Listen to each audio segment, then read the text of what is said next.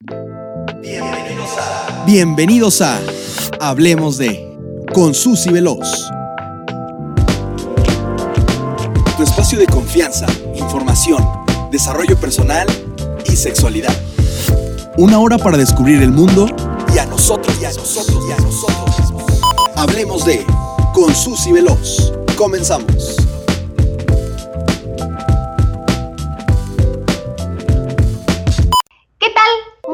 Noche, bienvenidos y bienvenidas. Hoy 17 de diciembre del 2020, vaya año 2020, unos días de terminar este bendito año.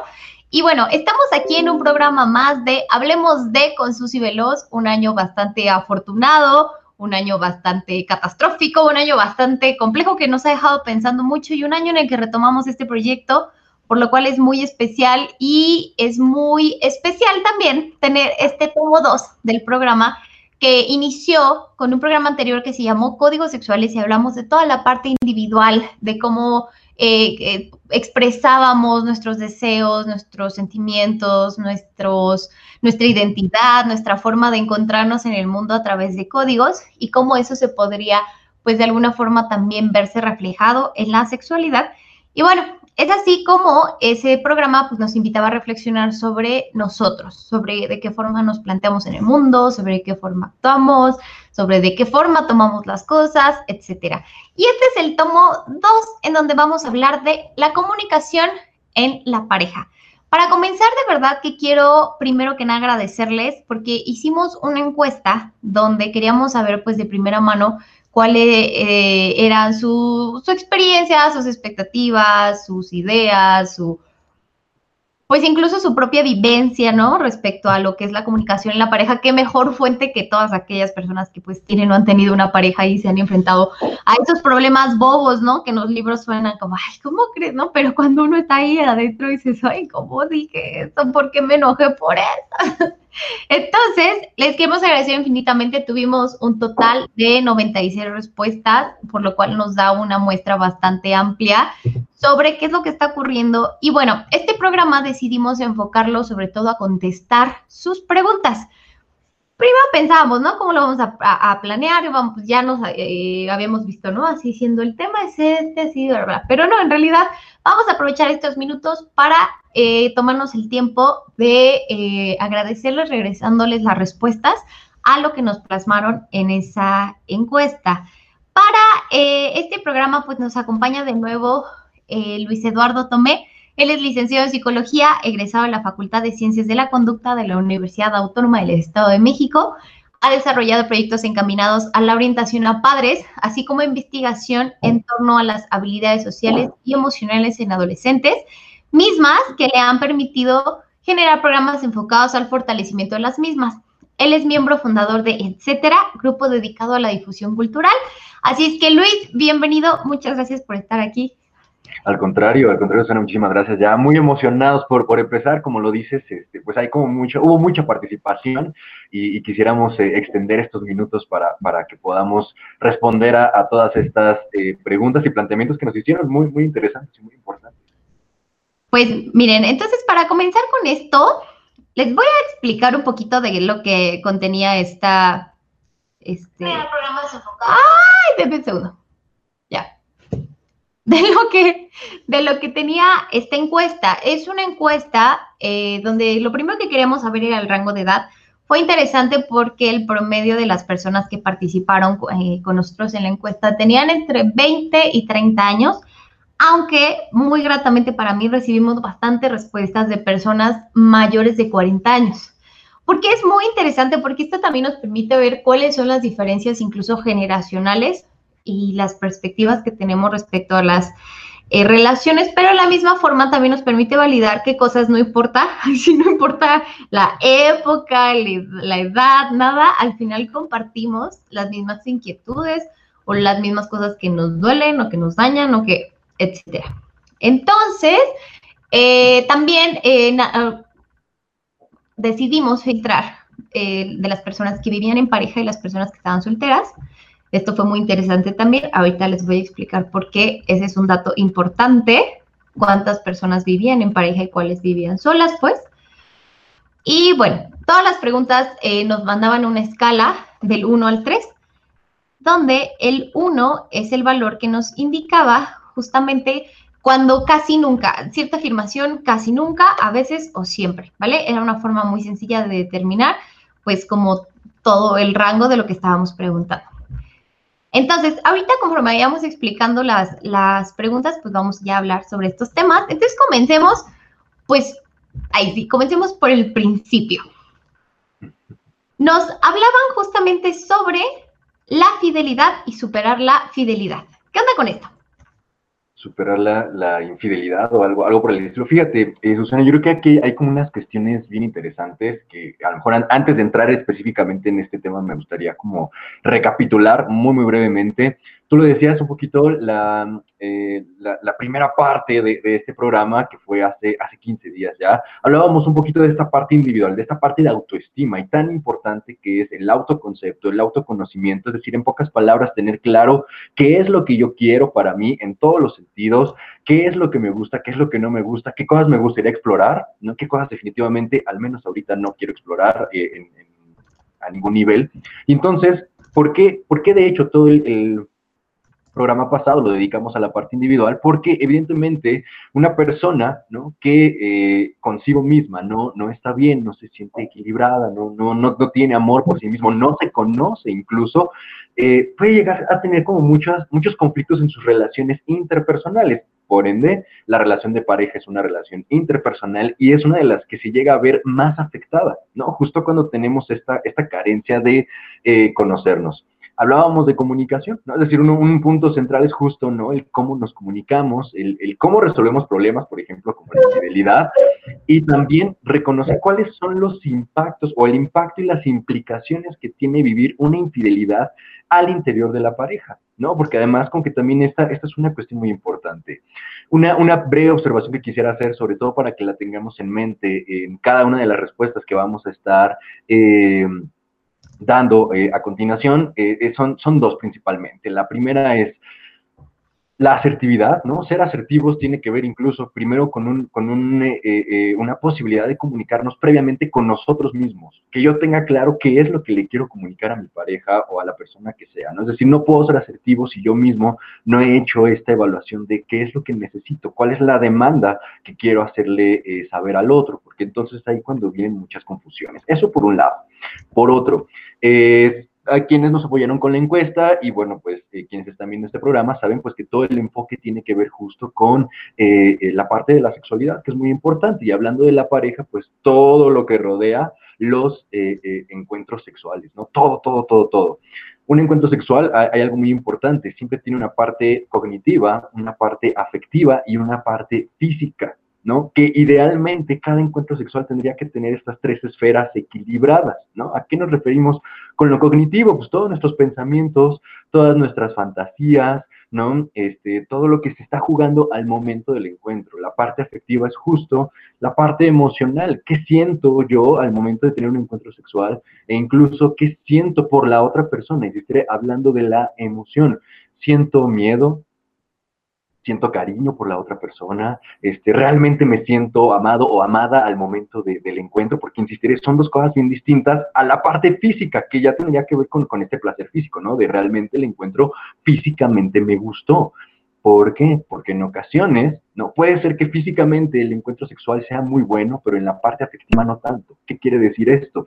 De pronto, pues sí, el, beso, el abrazo está excelente, pero al final del encuentro me quedo con una sensación de vacío porque siento que fue solo eso, que fue solo lo físico, pero no hay nada de amor, no hay nada de cariño, no hay un vínculo. Y entonces comenzamos a tener como una, una cierta, un cierto desequilibrio. ¿Por qué digo esto? Porque mucho de, las problemáticas a las que nos enfrentamos tiene que ver con esto, con identificar en realidad dónde está esta carencia, a lo mejor en mi vida sexual, ¿no?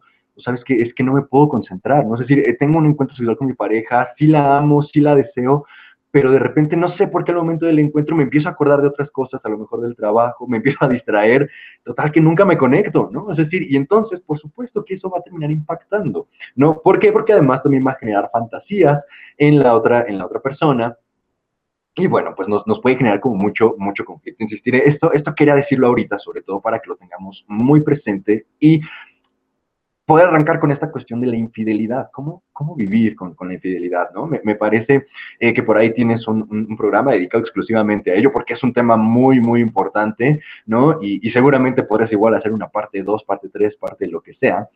Pero, ¿qué sucede con la infidelidad? Lo primero de, de ello es, es, reconocer cuál es el impacto que tiene en mí, ¿no? Eh, poder, por supuesto, hablarlo, ¿no? Es decir, en el sentido de ¿Qué pasó? ¿En qué condiciones se dio? ¿Cuáles fueron las características de esta infidelidad? ¿Fue solamente un encuentro? ¿Fueron solamente mensajes? Eh, ¿Fue una relación tal cual que mi pareja estableció con alguien más?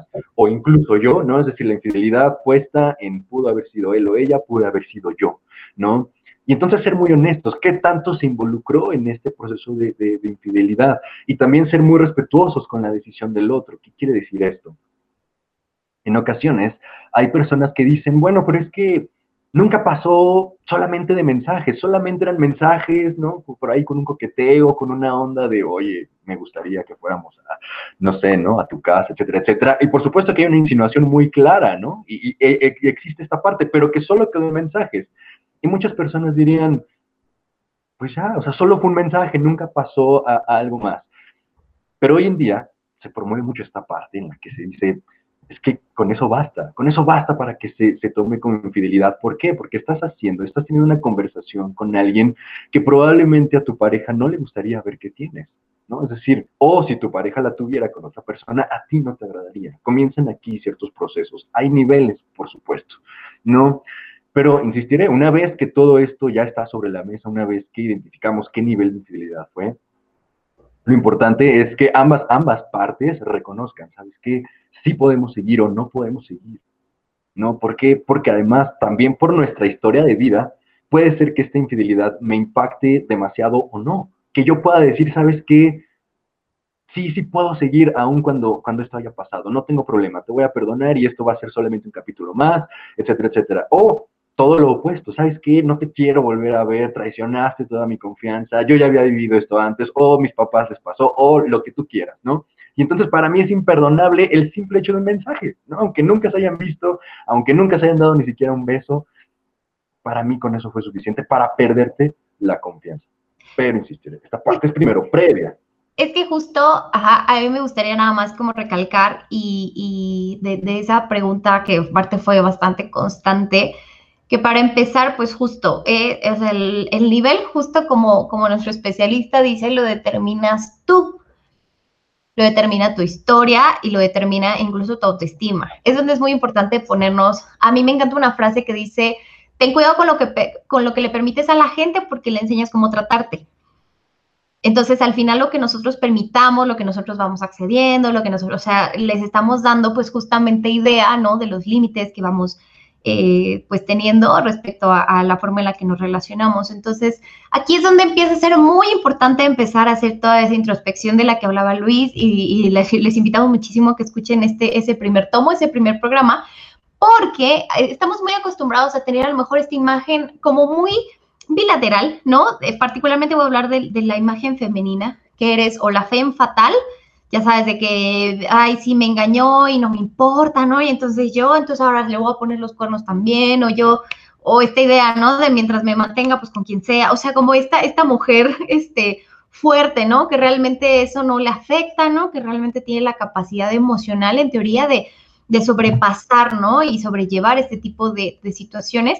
Y está el lado opuesto, que es la sumisa, ¿no? Esta mujer que de plano pues eso la, la, derrotó y entonces, pero entonces parecería que también eso es negativo, o sea, también parecería como que, ay, ¿cómo es posible que, o sea, solo, solo la engañó, ¿no? O sea, solo la engañó y se deprimió un año, ¿no? Entonces, creo que es muy importante empezar a, a, a cachar que, que, todas estas, eh, eh, darnos cuenta de estas figuras que tenemos como referencia y determinar que al final no debemos pertenecer ni a una ni a otra completamente y si yo decido pertenecer a alguna de esas dos, pues que sea una decisión propia con conciencia y que también esté dispuesta a cargar con las consecuencias que eso tiene, ¿no? Porque al final cualquier postura pues implica justamente, ¿no? Eh, algún alcance máximo, por ejemplo, de, de, infidelidad, qué va a pasar con mi ego, con mi autoestima, con mi valía, con mi presencia como persona en el mundo, ¿no? Hay para quien es importante, hay quien afecta, a quien no, pero realmente creo que todo parte muchísimo en cuanto a la infidelidad, no en sí la infidelidad, sino qué haces con eso. ¿Qué haces con eso que ocurrió? Yo soy muy la idea que, no sé realmente qué tanto puedes prevenir una infidelidad. O sea, porque realmente, pues tú no estás en manos, o sea, no, no estás en el cuerpo de otra persona, no eres la otra persona, ¿sabes? En ese momento no te puedes poner ahí y decir, no lo, o sea, realmente es algo que como tal el hecho no está en tus manos, lo que sí está en tus manos, pues justamente es determinar qué vas a hacer cuando esto ocurra, ¿no? Y para esto es muy importante siempre tener muy en mente quién, o sea, en dónde estás tú, quién eres tú y cachar, o sea, incluso si tú ya permitiste una infidelidad, pues cuestionate, o sea, ¿qué, qué consecuencias estoy cargando de aceptar esto? Y son, o sea, estoy ganando más de lo que estoy perdiendo realmente, ¿no? Porque parece esta sensación de, bueno, no me quedé sola, Así es. ¿Ok? ¿Costa de qué? Es que es eso, ¿sabes qué es lo que pasa, Susana? Que a veces el, problema radica en que queremos dar una respuesta rápida a todo lo que sucede, a todas las problemáticas de la pareja queremos darles una respuesta inmediata. Y entonces es, es, un, un, peligro. ¿Por qué? Porque sucede la infidelidad y pareciera que tienes apenas unos días para decidir si perdonas o no, ¿no? O como, o sea, si vas a perdonar o no, vamos a seguir o no. Yo creo que una infidelidad de entrada es, es una alerta roja. ¿Por qué? Porque así como el, encuentro sexual, también la infidelidad tiene sus niveles. Es decir, hay una infidelidad que puede ser solamente física, fueron solamente encuentros, ¿no? Hay otra infidelidad que pudo haber sido más afectiva.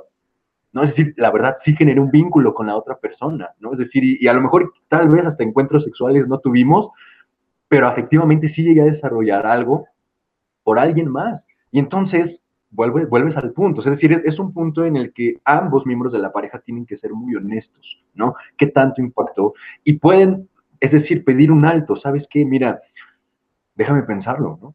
Dame un tiempo para, para entender qué fue lo que pasó, para, para también sentirme bien conmigo mismo, porque vienen muchas culpas de ambos lados, ¿no?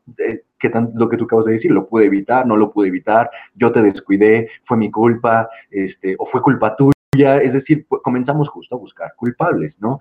Y pues eso, evidentemente, lejos de ayudarnos, termina haciéndonos tener un problema más, más grande. Es un momento para poner un stop en la relación, eso es un hecho. Ya una vez que logres tener más claro qué sientes tú, eh, ya sea que a, a, ti te fueron infiel o que tú fuiste infiel, una vez que puedas ordenar tus pensamientos, tus emociones, bueno, entonces puedes buscar una solución. Y la solución puede ser seguir o no seguir, como tú bien lo dices, eh, Susana, a sabiendas de ambas consecuencias, lo que significa seguir y lo que significaría no seguir, a qué estás dispuesto. Bueno, pues ya dependerá de muchas cosas, de la misma historia de la pareja, ¿no? Del tiempo que lleven juntos, de N cantidad de situaciones que evidentemente aquí no podríamos como determinar, pero que es importante evaluar. Y para terminar este tema de la infidelidad, que bueno, fue igual constante y siempre sale, ¿no? Eh, porque estamos educados, ¿no? En una sociedad eh, donde finalmente está la bigamia, pues, ¿no? Es lo que, lo que nos enseñan, con lo que estamos cómodos. Particularmente aparte hablamos de Latinoamérica, ¿no? De México, de Toluca. O sea, si lo vamos viendo si de forma social, pues es la forma en la que estamos acostumbrados a vivir y con lo cual nos parece lógico, normal, cómodo, lo que sea. Eh, aguas que no precisamente quiere decir que sea lo bueno, porque hay muchas formas de vivir, muchas formas de relacionarse, pero yo sí les diría como atención, porque la infidelidad muchas veces también es eh, de las primeras señales más graves de violencia. Entonces también sí, si estamos viviendo una situación de infidelidad, que o tenemos ese miedo, eh, podemos estar siendo también víctimas de manipulación. Y al final también, como, nuestro especialista decía que es muy cierto, existe cierta presión de, bueno, ya te fui infiel con tu amiga, ¿no? Y bueno, vas a perdonar o no, porque es donde digo, ¿no? Entra a lo mejor esta imagen de la fe fatal de, bueno, o sí o no. Aguas. De verdad que incluso yo aquí sí le diría una infidelidad, es un consejo muy personal de Susana, cuando una vive este tipo de situaciones, de verdad que yo recomiendo asistir a algún especialista. Porque sí, en ese, en ese tipo de circunstancias, de verdad que es necesario, pues, una, una visión externa profesional que te ayude realmente a acomodar lo que estás sintiendo, a acomodar tu ego, acomodar la autoestima, acomodar la circunstancia, o sea, y de verdad poder dar una respuesta sensata, consciente y bueno, obviamente dispuesta a aceptar las consecuencias que tenga, pues la respuesta que yo esté dando, ¿no? Entonces, ser muy atentos y atentas. La infidelidad muchas veces es una herramienta de violencia y bueno, en este caso podría yo hablar de violencia de género. Entonces es una forma de manipular, es una forma de, obviamente, de meritar el autoestima, muchas cosas. Sí, a lo mejor no en todos los casos vamos, terminas golpeada, pero en muchos sí. Pero más allá de eso, o sea, sí terminas golpeada, aunque no sea físicamente, en, en todo lo demás que ya mencionamos. Entonces, de verdad que cuando ocurre un tema así, aunque sea leve, ¿eh? aunque para ti sea, bueno, pues nada más fue sexting, nada más eh, le vi eh, mensajes de su amiga en ropa interior, ¿no? Nada más, pero para ti es suficiente y te está causando este conflicto, de verdad existe algún especialista. Yo creo que es la mejor forma de, encontrar, porque al final, pues cada quien en su historia, como decía nuestro especialista, o sea, va a ver, vas a entender incluso por qué para ti eso es tan grave y por qué para otros no.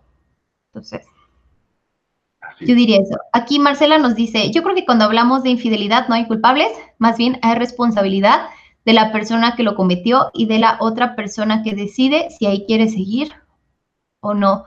Marce, muchísimas gracias. Esta perspectiva está súper interesante y justo lo que decíamos, a lo mejor tener esta idea presente, pues nos permite tener, este, pues justo esta calma, ¿no? De, entender que, que no está en tus manos, pero sí está en tus manos, ¿qué vas a hacer? Y así están con un especialista. No puedes cambiar, perdón, eh, lo, que, lo que ya sucedió, eh, pero puedes tomar las riendas sobre lo que viene, ¿no? Y esa, esa es justo la, la, parte, pero nos cuesta mucho trabajo, que es a lo que me refiero, ¿sabes? Es decir, porque normalmente cuando sucede eso no buscas el responsable, no buscas tu grado de responsabilidad, sino buscas culpar, porque además es tanta eh, la angustia que te genera el ser descubierto y el haber descubierto que, otra vez, ¿no? O sea, erróneamente eh, buscas culpables, ¿no? Cuando, como bien lo dice Marce, lo que tendríamos que buscar es responsables, ¿no? Responsabilidad en lo que hice y en lo que voy a hacer a partir de esto. Claro. Aquí Aldo nos dice, yo creo que la infidelidad no es violencia de género, sí es violencia, pero cualquiera de las partes relacionadas. Sí, Aldo, justamente, o sea, yo hablo como en general, pero también es muy importante que consideremos que en muchos casos eh, es un arma, o sea, estadísticamente es un arma mayormente usada por los hombres hacia las mujeres que por las mujeres hacia los hombres, hablando de relaciones este, heterosexuales. Entonces, sí, no es específico, o sea, no es específico de, de, o sea, de violencia de género ni no, pero sí es importante y realmente sí hay que considerarlo que puede ser un inicio de violencia. Entonces hay que tenerlo súper atento. Helen dice, tema súper interesante, muchas gracias. Perdóname.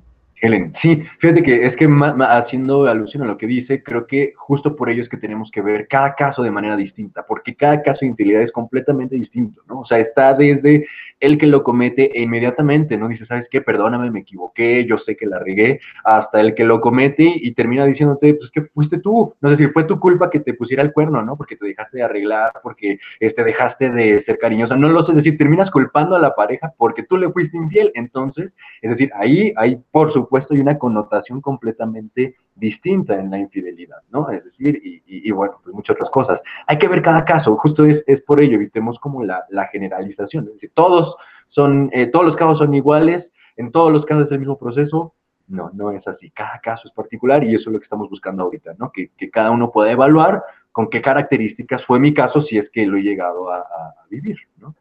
Claro, aquí Pau Rocha, Pau, ay, a mí me encanta que Pau nos esté viendo. Te mando un beso. Pau dice, y el factor biológico, la tendencia a ser monógamos como estímulo social, pero no biológico. Por eso yo decía que en realidad estamos, o sea, lo, interesante y lo bello de la, de la sexualidad es que estamos conformados por temas biológicos, emocionales, pero también sociales. Entonces, al final realmente es donde yo insisto, lo ideal sería como tratar tu caso y asistir con especialistas de entender que sea como sea, yo a lo mejor fui educada sobre la bigamia, ¿no? Y que en realidad es la forma que hay que vivir y, perdóname, sobre la monogamia, de, de que es la forma en la que hay que vivir, ¿no? O sea, yo tengo mi, tengo mi pareja, así vivo, así es lo correcto. Y entonces de pronto me enfrento a un escenario donde no es esto lo que estoy viviendo, entonces evidentemente me pone a mí en contradicho contra lo que yo tengo en, en entendido, ¿no? En educación, en cultura, en entonces vale la pena cuestionarse y bueno, y determinar, porque también, o sea, no, no todos tenemos la mente tan abierta, ¿no? No es para todos, o sea, al final hay quien tiene la posibilidad a lo mejor de decir, ¿sabes qué? yo sí puedo con esto, yo sí puedo con esto, porque para mí a lo mejor esto no es tan importante, o no de esta forma, no de esta forma tan satanizada, ¿no? De, ay, ¿por qué? Puede ser que no, y es súper válido, pero de eso se trata, de tener el autoconocimiento suficiente para determinar ante esta circunstancia cómo es para ti. Y no únicamente por seguir una moda o por seguir eh, algún ideal, ¿no? Porque a lo mejor yo admiro esas mujeres que son súper fuertes y entonces yo lo acepto. O sea, se trata de que de verdad tú, tú pongas la postura adecuada en el momento adecuado con base en lo que a ti te conforme. Así es, pero y que aquí, aquí al final lo, lo importante es hablarlo, ¿no? Es decir, como que se vale también eh, no sorprender a tu pareja con una decisión de este tipo, ¿no? ¿A qué me refiero? Por ahí hay una, una serie en la que justo uno de los capítulos trata de esta situación en la que el, el hombre le dice a la mujer, oye, pero es que mira, ¿Qué sucede si por alguna razón yo de pronto me siento atraído por alguien y solamente quiero un encuentro, no quiero otra relación? Es decir, mi relación es contigo, pero ¿qué sucede si yo quiero un encuentro con alguien más, no? Este, total, ¿no? Pues de alguna manera termina como convenciéndola a ella de que no está tan mal, ¿no? Tener un encuentro con alguien más siempre y cuando la relación, el afecto esté solamente entre ellos, ¿no?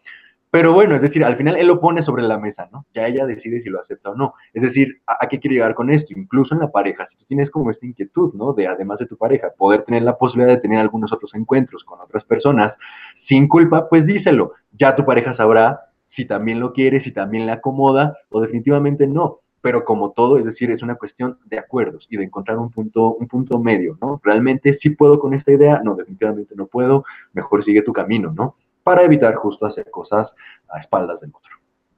De hecho, eh, la conclusión del programa de fidelidad que tuvimos, que de verdad lo encuentran en Spotify, está en Hablemos de con Susi Veloz y su programa que se llama Infidelidad, literalmente. Tuvimos una especialista súper buena de, del Estado de México y, y con ella lo que platicábamos era justo que la infidelidad es la ruptura de acuerdos establecidos. El problema es que muchos acuerdos quedamos por sentado. Yo doy por sentado que si tengo un novio o una novia va a estar conmigo por siempre y con nadie más. y ya. Entonces jamás generé un acuerdo donde sabes que para mí sí es importante que de verdad estés conmigo con nadie más, ¿no? O, o sea, creemos que ya, por, porque así es, así es y ya, y no realmente sí vale la pena generar acuerdos, incluso decíamos hasta los más bobos. O sea, incluso para mí es importante que comamos juntos. Para mí, pero puedes no llegar a dormir. Por ejemplo, a mí me llama mucho la atención que tengo amigas que actualmente se están eh, casando, ¿no?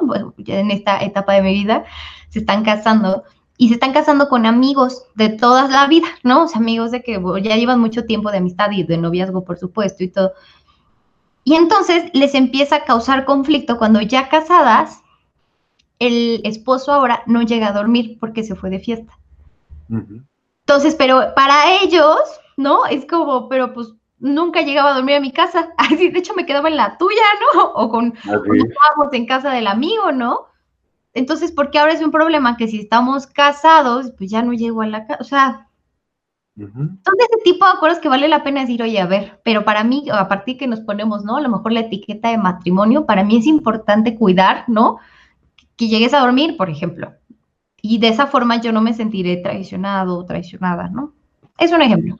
No, sí, es que son acuerdos implícitos, son acuerdos que damos por hecho. ¿No? Es decir, cosas que, bueno, pues así han sido todas mis relaciones de pareja anteriores, yo creo que no hay ningún problema en que esta sea así también, pero tú tienes otra forma, ¿no? Mira, algo tan sencillo, ¿no? Incluso hasta como poner, el, poner la relación en Facebook, ¿no? Es decir, poner que somos novios. Hay algunos a los que les encanta y otros a los que no. Y pero es parte de un acuerdo, ¿no? Es decir, o poner fotos juntos o, cosas por el estilo, eh, eh, al final tiene que ver con estos acuerdos que a veces, como bien dices, damos por, por sobreentendido y creemos que la otra persona también está de acuerdo en ello y, oh sorpresa, cuando resulta que no es así. Y fíjate que ahorita se me vino a la mente que de pronto parecería como muy vaga la información, ¿no? Como que parece, ah, ok, háblalo y ya, ah, ok. O sea, realmente este programa o el anterior, la invitación más grande es que vayas y realmente platiques, o sea, realmente pongas sobre la mesa y pongas y te cuestiones para empezar, o sea, ¿qué, qué acuerdos o qué cosas realmente me están haciendo sentir incómodo y cómoda? ¿no? Y, y, que no me están haciendo fluir bien en mi, en mi, en mi relación, ¿no? En las relaciones que he tenido y empezar a determinar justamente esos acuerdos, ¿no? Eh, Helen nos dice, la infidelidad es una herida difícil de curar Y sí, porque pues justamente como decíamos, ¿no? Yere nos, o sea, rompe muchas cosas, ¿no? Los acuerdos, el autoestima, el ego, eh, la confianza. Entonces vale la pena tomarse el tiempo que se requiera y la ayuda que se requiera, pues para sanarlo. Así es, así es. Y que fíjate, yo creo que es un, tema como muy, muy amplio, pero que nos, nos permite pensar en, en, todas las posibilidades que hay dentro de la pareja, ¿no? Eh, tú y yo platicábamos eh, ayer, ¿no? Acerca de la necesidad de hablar de temas del dinero dentro de la casa, ¿no? O sea, de cómo repartir los gastos. Y digamos, bueno, es que no es un tema tan directo de la sexualidad y resulta que en las evaluaciones sí es un tema que genera mucho conflicto, ¿no? La parte del dinero, es que cómo hablo de, del dinero.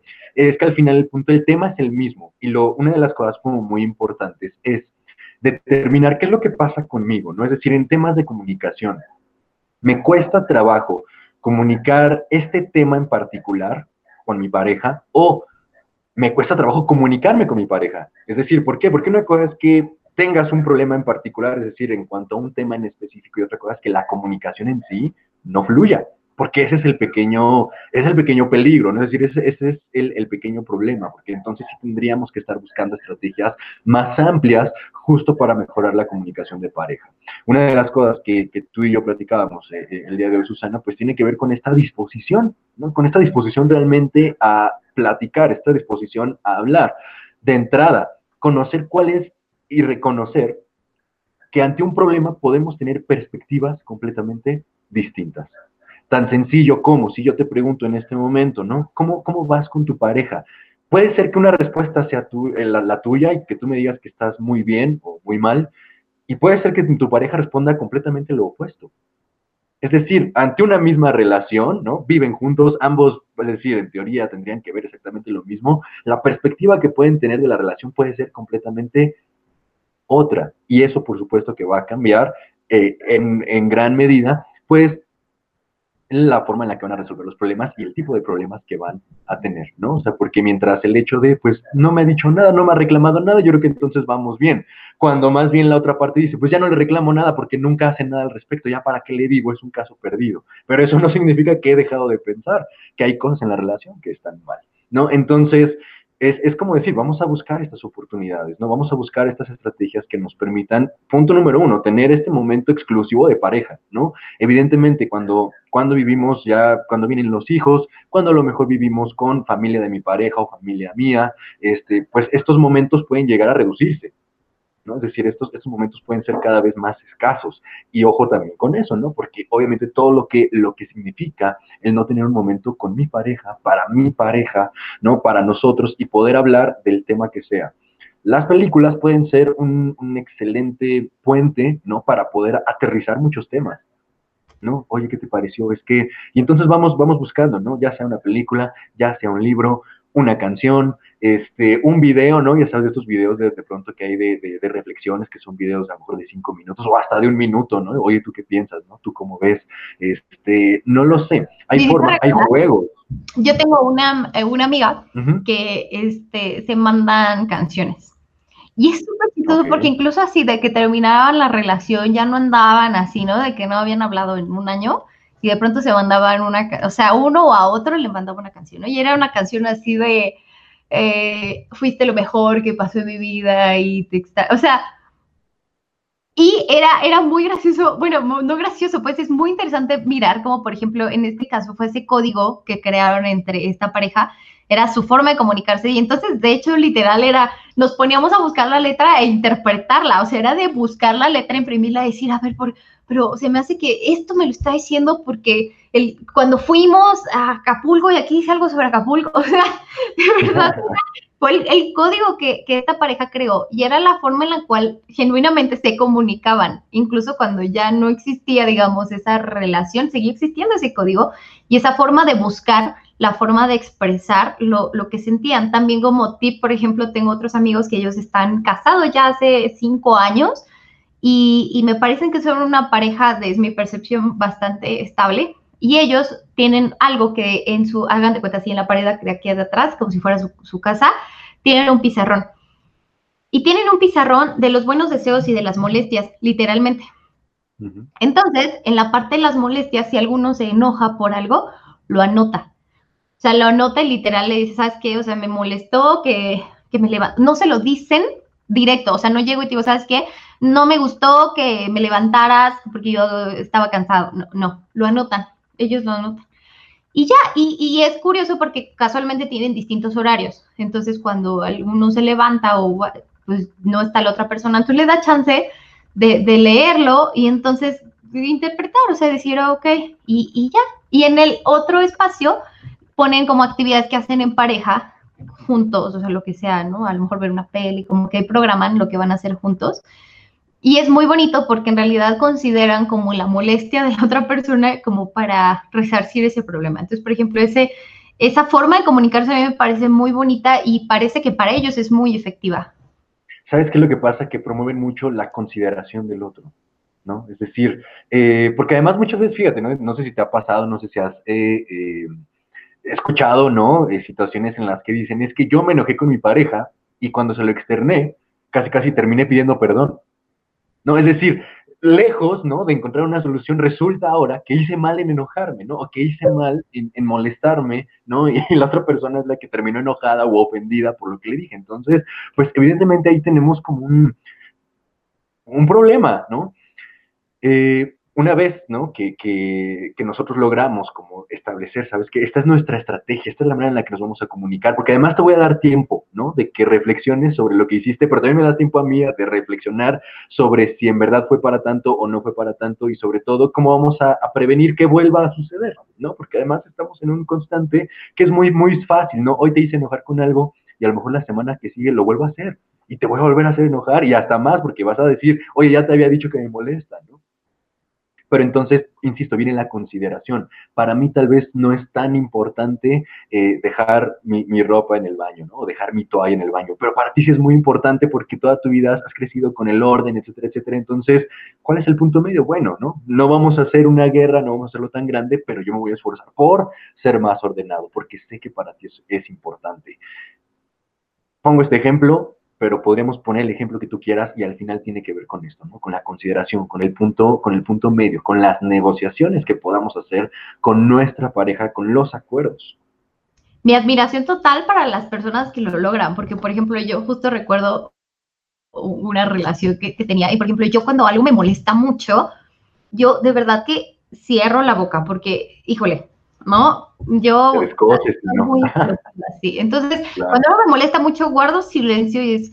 O sea, en general, yo me considero muy pensante, es como una combinación extraña entre muy pasional y pensante. Entonces, de momento, o sea, a mí la emoción me traga, entonces prefiero no decir nada, o sea, o alejarme porque de verdad que no estoy en la mente. Y entonces, después de un momento ya me relajo y, a ver, bueno, a lo mejor no era para tanto, ¿no? Oye, bueno, ya, perdóname, no era para tanto. Pero entonces, a lo que veis que, por ejemplo, con mi pareja, lo que me ocurría era que eh, esa emoción que yo sentía generalmente era como, como cierta molestia, ¿sabes? Había cosas que a mí me enojaban, pero después me daba cuenta que pues no eran, o sea, no, realmente no me había enojado, ¿no? Solo, ah, me, me, no sé. Y entonces, esta persona le gustaba hablarlo en el momento. O sea, era de no, o sea, dime ahorita por qué estás molesta. Y yo decía, o sea, no me hagas hablar ahorita, por favor. O sea, porque si yo hablo ahorita, porque aparte, pues te voy a decir que estoy súper enojada y realmente a lo mejor ni siquiera estoy súper enojada, ¿no? Y entonces era un choque súper complicado porque era, ¿sabes? Realmente una lucha de poder al final entre yo te hago hablar y yo no hablo y yo te hago hablar y no hablo, entonces yo hablo, ay, ¿por qué hablas? O sea, una cosa terrible. Aquí, eh, Cari dice, algunos necesitaríamos pizarrones tamaño escuela. Y la verdad es que sí, o sea, tenemos muchas cosas que resolver seguramente. Eh, Ari Marán dice, muy interesante el programa, felicitaciones, muchas gracias. Ivonne Hernández, Ivonne, no. Ella dice, wow, éxito compañeros de primaria, todos somos compañeros de primaria, eso es muy interesante. Años de conocernos. Años. Y bueno, y nos estamos conociendo más ahora, yo creo. Evon dice, hablen de irse a vivir con tu pareja antes de casarse, lo vamos a anotar porque también es un tema como bastante eh, interesante. Entonces, a lo mejor, perdón, perdón, ¿no? Podríamos como nada más mencionar, eh, hablando de, del vivir juntos como una cuestión de una expectativa, como de un plan, un plan de pareja, ¿no? Que puede ser vivir juntos, puede ser un viaje juntos, puede ser comprar una mascota juntos, este, tener un hijo, ¿no? De pronto es decir, como que hay, hay, niveles de, planes, ¿no? Eh, también lo, lo platicábamos un poquito tú y yo el día de hoy, y sobre, otra vez, esta importancia de aterrizar. Punto número uno, ¿tú realmente lo quieres? Es decir, ¿tú realmente quieres vivir con tu pareja? ¿Realmente quieres tener ese hijo? ¿Realmente quieres hacer ese viaje? Este, a nivel primero individual, ya después como pareja. Ahora, además, ¿te gustaría hacer eso con esta persona en particular, con quien estás? ¿No? Y comenzar a poner sobre la mesa todas las posibilidades y como tú bien lo decías ahorita y otra vez, volvemos a, la misma reflexión, volver al punto medio. Eh, porque sucede mucho, ¿no? Tú, tú, lo decías, ¿no? Mi pareja quería hablar en ese momento, yo le pedía que, que no, porque podíamos acabar peor, ¿no? Es decir, tú veías una consecuencia tal vez negativa si lo hablabas en ese instante. Entonces, quizás el punto medio es, te voy a decir, ¿no? ¿Por qué, eh, ¿Por qué estoy enojada? Pero no quiero que lo discutamos ahorita ni que tratemos de resolverlo ahorita, ¿no? Porque puede ser que en dos horas ya no, ya lejos de enojarme me va a dar risa, ¿no? O a lo mejor sí voy a seguir enojada, pero voy a poder expresarte mejor qué es lo que siento, qué es lo que quiero, qué me gustaría que podamos eh, prevenir, ¿no? Son, son de, de, pronto puntos medios, ¿no? Calmas la ansiedad de la otra persona, ya sabe por qué estás enojada, pero sabe que lo van a hablar en un par de horas, al día siguiente, no lo sé. Con los planes que hay en pareja, con las expectativas que hay en pareja, también es muy importante ponerlas sobre la mesa, ¿no? Porque, porque al final de pronto es, es muy fácil, ¿no? Empezar a decir, mi vida es que yo me veo contigo toda la vida, ¿no? ¿Y qué significa eso para la otra persona? Significa, pues hay que casarnos, significa un, pues podemos vivir eternamente tú en tu casa y yo en la mía, ¿no? Y así ser noviecitos toda la vida, no lo sé, ¿no? Es decir, tenemos, tenemos que ponerlo sobre, sobre la mesa porque son muchas decisiones muy importantes.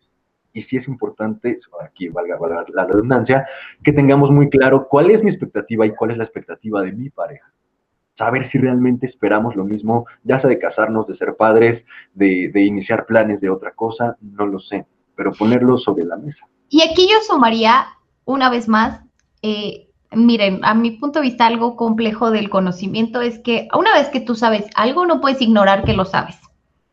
Una vez que tú te enteras de algo o descubres algo, no puedes ignorar que, que tienes esa información. ¿Por qué digo esto? Porque suena muy bonito y muy fácil y ya me vino, o sea, súper envalentonada, por ejemplo, llegando con mi pareja y me dice, a ver, ¿quieres tener hijos, sí o no? Y tú mueres por tener hijos, ¿no? Y te dice, la verdad, no. O sea, ah, o sea, ¿qué hago con esto, no? Entonces, creo que sí es muy, muy importante el, estar muy consciente de que la información que yo vaya a recibir va a implicar tomar una decisión. Sí, debe implicar tomar una decisión. Porque si yo no tomo esa decisión a tiempo, si yo no modifico lo que tengo que modificar a tiempo, si me doy cuenta que, por ejemplo, de verdad no hay forma de llegar a acuerdos medios, de verdad hay momentos donde es, es preferible, pues a lo mejor darse la vuelta, pero es algo bien fácil de decir. O sea, es bien fácil de decir y cuando uno está ahí y tú, o sea, entre que no lo quieres ver, entre que dices, bueno, no me lo dijo así porque pues, bueno, ahorita no quiere, pero a lo mejor en tres años cuando su mamá le di, o sea, híjole, es donde sí debemos ir bien conscientes, la verdad, que cuando recibimos la información, pues vale la pena eh, por eso yo insisto en el acompañamiento terapéutico, porque sí se requiere fuerza, o sea, al final sí se requiere fuerza, sí se requiere, o sea, digo, no, no es fácil, no, no es algo que muchos estamos diseñados o que aprendimos, ¿no? A manejar. Y, se juega muchas cosas, ¿no? Entre la autoestima, a lo mejor el miedo de estar solo, a lo mejor esta idea mágica, ¿no? De que esa relación es la mejor relación que existe y la, la que, o esta persona es la mejor que existe y nunca voy a encontrar a alguien igual. O sea, se juegan muchas cosas que en esos instantes eh, decisivos nos llevan a, continuar en alguna relación bajo ciertos acuerdos que realmente van en contra de tu esencia, que van en contra de lo que tú deseas, que van en contra de lo que tú eres. Y en algún punto, así sea en 50 años, va a votar. O sea, eso es lo más grave, que, que siempre hay momentos y durante la vida y las relaciones hay momentos donde uno puede pausar, pero la verdad es muy complejo. O sea, yo les voy a contar, por ejemplo, nada más en resumen, igual una relación que tuve para mí es eh, viajar con mi pareja es así un sueño, ¿no? lo más importante y lo que amo y así. Y entonces se dio que casualmente organizamos mi o sea, nuestro primer viaje eh, en pareja al extranjero, ¿no? Bueno, era la primera vez que iba con una pareja al extranjero. Y entonces nos organizamos y, ay, qué padre. Y un día yo amanezco y, veo un grupo de, de, WhatsApp donde había como 25 personas, donde mi pareja dijo, oigan, pues vamos a ir de viaje, ¿quién quiere unirse? Y entonces de ahí yo dije, ah, bueno, según yo era de dos. Ah, pero, y ahí yo dije, por eso digo, ¿no? Cuando uno está dentro, yo quería un viaje de pareja, pero desde ahí yo cedí y dije, bueno, pues a ver quién se une. Al final se unieron personas que, que, yo quiero mucho y que también son mis amigos y amigas, entonces dije, bueno, está súper cool, vamos, ¿no? O sea, va, pues ya, ¿no? Como que empiezas a verle el lado positivo, o sea, cuando que realmente yo quería ir con mi pareja. Ok, vamos todos juntos, no sé qué, súper cool, bla, bla. Antes, eh, resulta que eh, mi pareja viajó antes que yo, eh, entonces yo lo llevé al aeropuerto y cuando lo dejó en el aeropuerto me dice, oye Susana, pero vamos de amigos, ¿eh? Y yo, ¿cómo? O sea, pues, o sea, sí vamos con amigos, pero tú y yo somos novios, ¿no? O sea, no, vamos de amigos. Pero eso, él me lo dijo desde ese día que hizo el grupo de WhatsApp, ocho meses antes. O sea, al final era un grupo de amigos. Se creó un grupo donde eran todos los amigos y todos los amigos vamos a crear y vamos a ir todos los amigos de viaje. Y o sea, yo nunca lo quise ver hasta que me fui de viaje y fue el peor viaje de pareja de la historia, por supuesto, porque fue un viaje en pareja que no existió. Porque nunca había existido, pero yo nunca quise ver y aceptar que ese viaje de pareja no iba a ocurrir. Entonces, aquí es donde es muy importante empezar, o sea, tiempo, pero eso voy cuando yo debía haber parado, o sea, yo, por ejemplo, no debía haber ido ese viaje, porque era un viaje en pareja, ¿no? Pues ya invitaste a todos los amigos, pues bueno, pues ve con tus amigos. Porque yo quiero un viaje en pareja. Pero cuando estás ahí, falta ese acompañamiento, o sea, de verdad que a mí me faltó a lo mejor el, esa chispa, esa fuerza, pero es muy importante verlo a tiempo. Verlo a tiempo, porque a mí me costó un viaje, me costó dinero, me costó, ¿sabes? Y no tuve un viaje de pareja porque nunca existió. Sí, viene una, insatisfacción muy grande y de pronto vienen los reclamos, a lo mejor al principio a, esa persona y después a ti mismo, ¿no? Justo porque, bueno, ahora lo reconoces y dices, yo tuve la oportunidad de haber dicho, ¿sabes qué? No, porque ese no es el tipo de viaje que yo quiero. Y si tú no me puedes ofrecer ese viaje, es decir, a lo mejor tampoco era que lo ibas a obligar a tener un viaje de pareja si él no quería, pero luego entonces ya tú hubieras tal vez decidido, ¿sabes qué? pues tampoco voy a hacer ese viaje porque no es el viaje que estoy planeando o el viaje que estoy buscando, o quizá hubieras pasado ocho meses planeando otro tipo de viaje, generando otras expectativas en tu mente, porque fíjate que justo eso es lo que nos pega, las expectativas. Obvio. expectativas tan altas en completamente otro sentido y descubrir que no se dan. Claro, yo me he visto en el avión, de la mano, ¿no? Y padecimos con los amigos y disfrutando. ¿Y qué resulta? Que tenemos un vuelo distinto de ida y de regreso el mismo vuelo con asientos diferentes. ¿Sabes? O sea, muchas cosas, muchas, muchas, muchas cosas que... Y esto yo lo pongo y se los comparto, que a mí este programa de verdad que yo les platico mi vida, pero para que reflexionemos y llevar los invitos a esta situación a mí me ocurrió, pero ¿cuántas cosas no hemos pasado, o sea, ustedes en sus relaciones? Y, pueden ir a más, ¿no? O sea, esto fue un viaje que fue al final, fue una herida muy grande para mí, porque para mí es muy importante esa parte. Pero, ¿qué pasa a lo mejor si yo insisto en tener hijos, ¿no? Y esa persona no. Y, es, o sea, aquí es, fue evidente y a los ocho meses se repitió, y igual le ocurre a los tres años, ¿eh? Y a los diez, y, o sea, cuando la convicción es la convicción, lo que nos corresponde más bien es eh, acompañarnos y apoyarnos y tener esa fortaleza de verlo y pues de tomar las decisiones, porque tampoco es culpa de nadie. O sea, al final, por ejemplo, aquí tampoco es culpa de él, ¿no? O sea, él, quería un viaje con sus amigos.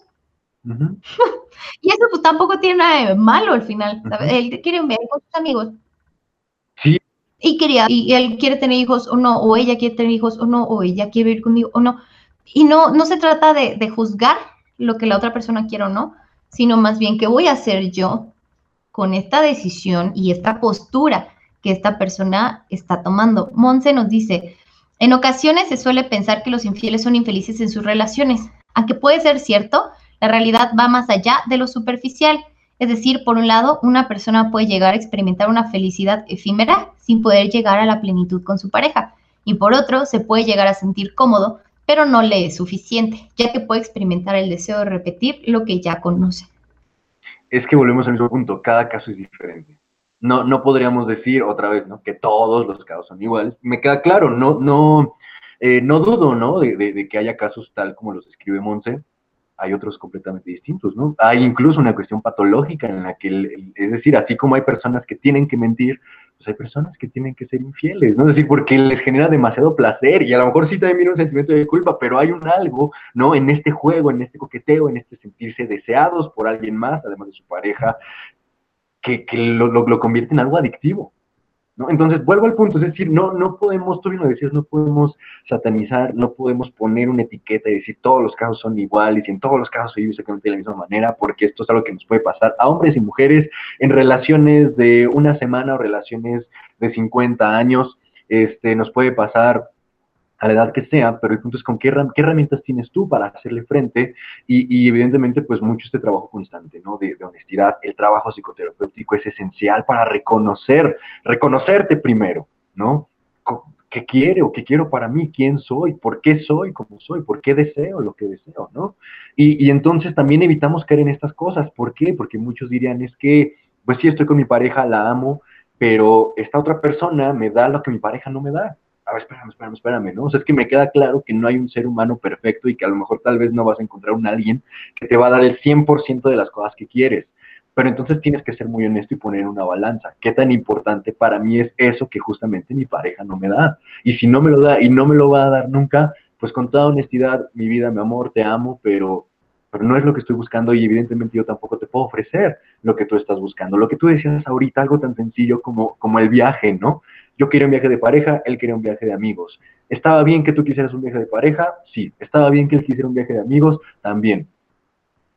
¿Qué es lo que no está bien cuando cedes solamente por no perder a la persona? Claro, o sea, Susana fue por no quedarse fuera de la foto, por supuesto. No, y porque y, vuelves al punto, ¿no? En tu expectativa dijiste, bueno, pero de todos modos vamos a ir juntos, no hay problema, ¿no? Pero resulta que literal se trató como amiga, ¿no? Entonces, no hubo ni, ni juntos, ni la manita, ni el beso, ni nada, ¿no? Y entonces, oh decepción, oh decepción.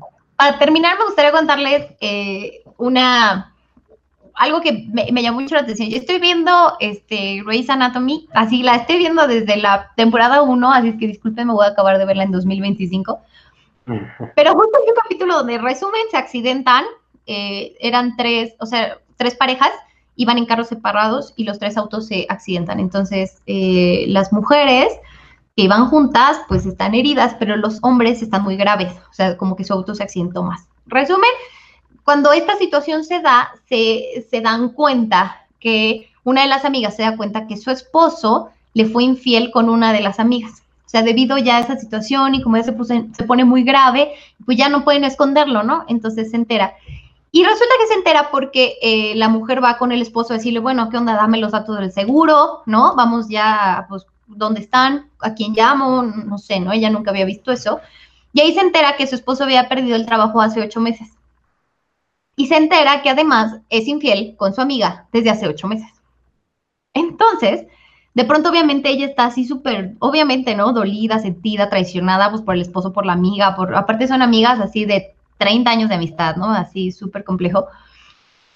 Y ella le pregunta a uno los doctores, ¿no? O sea, ¿por qué? ¿Por qué mi esposo me fue infiel? Y me encanta la respuesta. Y él le dice, porque tu esposo te fue infiel, porque no podía frente a ti sentirse menos y decirte que había perdido el trabajo. Y frente a ti no podía realmente eh, como vivir todas estas emociones y entonces encontró refugio en ella, pero porque para él es muy importante que tú siempre lo veas, pues como, como ese hombre fuerte que tiene trabajo. Poderoso, claro. es poderoso, ajá, o sea, frente a ti él lo iba a perder, o sea, él no se iba a permitir perder, digamos, como esa imagen, ¿no? Y bueno, ya lo de la amiga podría ser justificación o no, pero vamos, él decía que era la forma, ¿no? En la que él, pues, expresaba eso, eso. Y a mí me pareció interesante porque obviamente si estás en esa situación, pues dices, me vale, no me importa, pero viéndolo fríamente, dices, pues podría tener sentido, o sea, era una, un escape, ¿no? Y justo lo que decíamos, no implica que, al contrario, ¿no? Que su esposa no es importante, ¿no? No tenga esta figura, que es muy complejo, obviamente, y repito, ¿no? Estar uno ahí, por supuesto quieres patearlos a todos, ¿no? Pero es interesante, o sea, ver las perspectivas y entender por qué las personas hacen las cosas es interesante. Amigos, amigas, pues vimos solo un punto de los 10 que hay. Entonces, literal, un punto. Este ya se convirtió en otro programa de infidelidad, así es que le voy a llamar programa parte 2, infidelidad. Vean el parte 1, infidelidad, luego este 1 y luego infidelidad. Entonces, más bien, Luis, yo aquí te quiero comprometer a que yo sé que en enero vas a estar súper ocupado, pero pues tenemos que acabar con esa lista. Entonces, necesitamos tener más programas. En enero, Ivonne ya nos hizo otra propuesta. O sea, tenemos que continuar porque literal tocamos un punto de los que tenemos. Claro que sí, claro que sí. Pues mira, mientras se sigan pagando los 50 mil por programa, yo no tengo problema. Hacemos después en la agenda. no, por supuesto, por supuesto. no, yo encantado. La verdad es que sí es un tema muy interesante. Lo platicábamos hoy en la mañana. Es un tema muy rico y que nos daría para mucho más. Así que, pues bueno, yo encantado de seguir por acá en, enero, vernos en unas, en unas semanas y darle continuidad a esto. Pues muchas gracias. Entonces no te despido oficialmente por, y gracias a todos los que compartieron este, Estefi, eh, Barbie, bueno, Estefania García nos dice, muchas gracias, te das cuenta de que la señal, ay, muchas veces, muchas veces te das cuenta de que la señal o el mensaje estaba ahí hasta tiempo después que une los puntos. Y pues sí, o sea, al final, lo importante y del acompañamiento terapéutico es estar despierto, despierto constantemente ante la vida, ante todo, para poder tomar acciones pues a tiempo. Y Pepe nos dice, hola Susi, hola Pepe. Y gracias a todos los que estuvieron con nosotros. Pues este fue nuestro programa de eh, comunicación en la pareja slash infidelidad. Gracias Luis. Y bueno, pues estamos en contacto y gracias a todos. Vivan, hagan sus acuerdos y en vez de 12 deseos de Navidad, piensen en los acuerdos importantes para sus parejas que les van a permitir tener bonitas relaciones y para su vida, sus papás, sus mamás, todas sus relaciones. Cuídense mucho y nos estamos viendo. Esto fue Hablemos de, Hablemos de tu espacio de confianza, información, desarrollo personal y sexualidad. Nos conectamos la próxima semana aquí en Radio Congeladora. Hablemos de, Hablemos de, Hablemos de,